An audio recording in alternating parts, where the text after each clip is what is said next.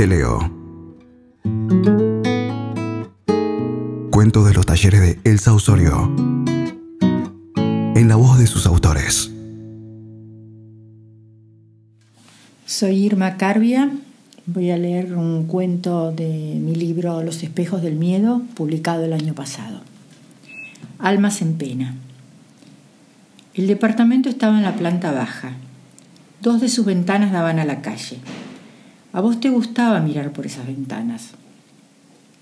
A la tarde, casi todas las tardes, pasaban por la esquina los cortejos de carrozas negras. De noche, silencio y oscuridad. Desde tu cama oías algún taconeo que retumbaba unos pasos apresurados. Tu imaginación se iba detrás de ellos y pensabas que una muerte trágica podría ocurrirles en medio de la noche negra. La muerte siempre presente.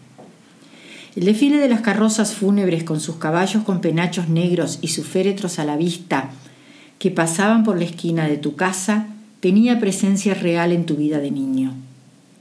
No terminan nunca, decías casi en silencio. Te habían enseñado que debías mantener respeto no al desfile, sino a la propia muerte que iba en él. Por eso no te permitías expresar esa cosa horrible que sentías.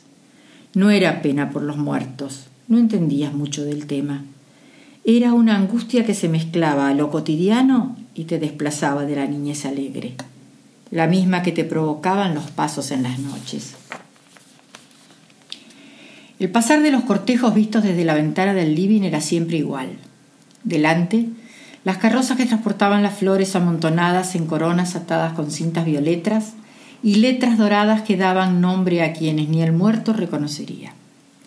Después le tocaba el turno a los autos, negros también, del cortejo.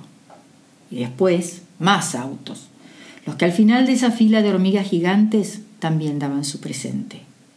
Cuantos más, más importante el muerto. Nadie osaba interrumpir ese paso casi sagrado.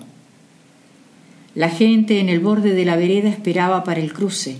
Los hombres se sacaban el sombrero en señal de respeto. Tu madre pidiendo silencio con la expresión de su rostro serio. Vos hubieras querido que todo eso acabara de una vez. Ya lo habías visto. Otro más. De vez en cuando, la carroza era blanca y en vez de la cruz llevaba arriba una figura de alas abiertas. Un angelito, decía tu madre con cara de dolor. Suponías que el angelito sería el que iba arriba, en el techo de la carroza. Un día te atreviste. ¿Por qué esa no es negra, es blanca? Tu madre esperó que acabara su paso para la respuesta. Porque esas veces, a la señal de la cruz, se sumaba siempre un suspiro incontrolado, un temor de madre al acecho que vos no podías entender. Finalmente repetiste la pregunta y no tuvo más opción que responderte. Un niño habrá muerto. Habrá. Era muy duro para ella explicarte que los niños también mueren. Vos te callaste y nunca más preguntaste acerca de eso.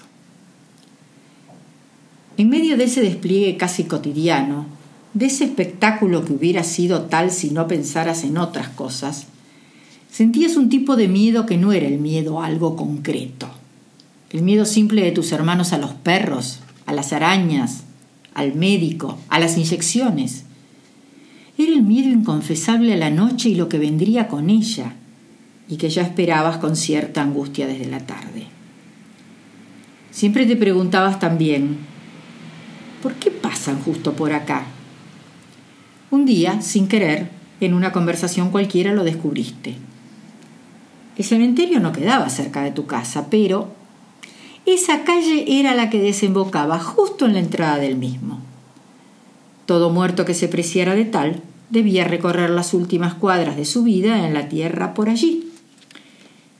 La gente del barrio, aunque acostumbrada, miraba. Otro, Vos también lo decías, pero no te gustaba que pasaran tantos. Los vecinos, los transeúntes ocasionales, se persignaban al pasar la carroza que transportaba al difunto. Vos no. Tal vez no entendías tampoco para qué o por qué. Un muerto no es un santo, pensabas. A lo mejor era por la cruz que llevaban arriba. Después, cuando llegaba la noche a tu casa, a veces sucedía algo muy extraño. Un secreto que solo alimentaba tu madre y vos guardabas. Se oía un indescifrable sonido, como un gemido muy triste y lastimero, de viento entre las ramas de los árboles, de cables sacudidos por la lluvia, ¿de qué? Sonaba interminable. Parecía sobrevolar la casa, parecía que flotaba y que se había detenido un momento en el modesto patio familiar para luego seguir su camino hacia no sabías dónde. Rezabas para que se fuera de allí, rápido, muy lejos, que no se pudiera oír más, y pensaba sin decirlo si tu madre tendría razón con sus explicaciones y si tu deducción tendría algo de valedero. Eras muy niño y no podías juzgar todavía. Nadie apoyaba las teorías maternas por temor, por negación, por tantos motivos. Por eso, cuando ocurría, no se hablaba mucho del asunto. ¿Un pacto tácito? Pero vos lo oías y sabías por la cara tensa de tu madre que ella también, aunque no dijera una palabra. Todos lo oían, pero todos callaban. Solo si alguien, alguna de tus hermanas, un visitante ocasional, preguntaba, ¿qué será? Entre preocupada y convencida, son las almas en pena, respondía tu madre.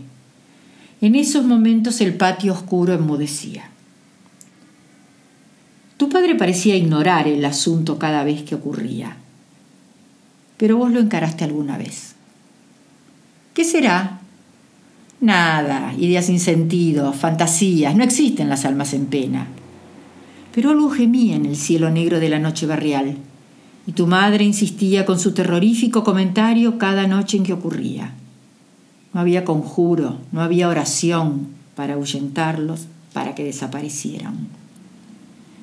Alguien decía, otra vez ese ruido, y ella, las almas en pena, no descansan en el cementerio, vuelan quejándose, y por las dudas la señal de la cruz.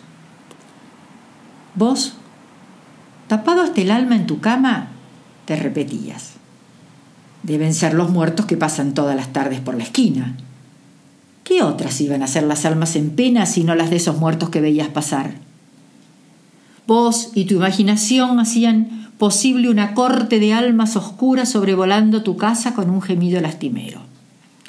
El cansancio por fin cerraba los pensamientos de párpados apretados.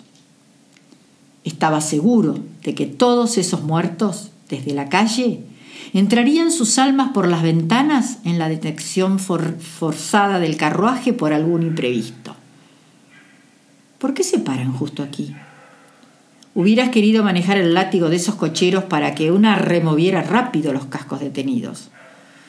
No te gustaba nada esa parada en la que la carroza fúnebre parecía esperar que algo sucediera para continuar después rodando los adoquines de la calle. ¿Qué sería ese algo? El féretro a la vista parecía encarar tu ventana. Que se muevan, que se muevan, que no se queden aquí, vamos. Por eso, cuando en la noche se oían quejidos y el viento llevaba una enorme sombra negra que solo vos veías, estabas convencido de que eras el único que sabía que era.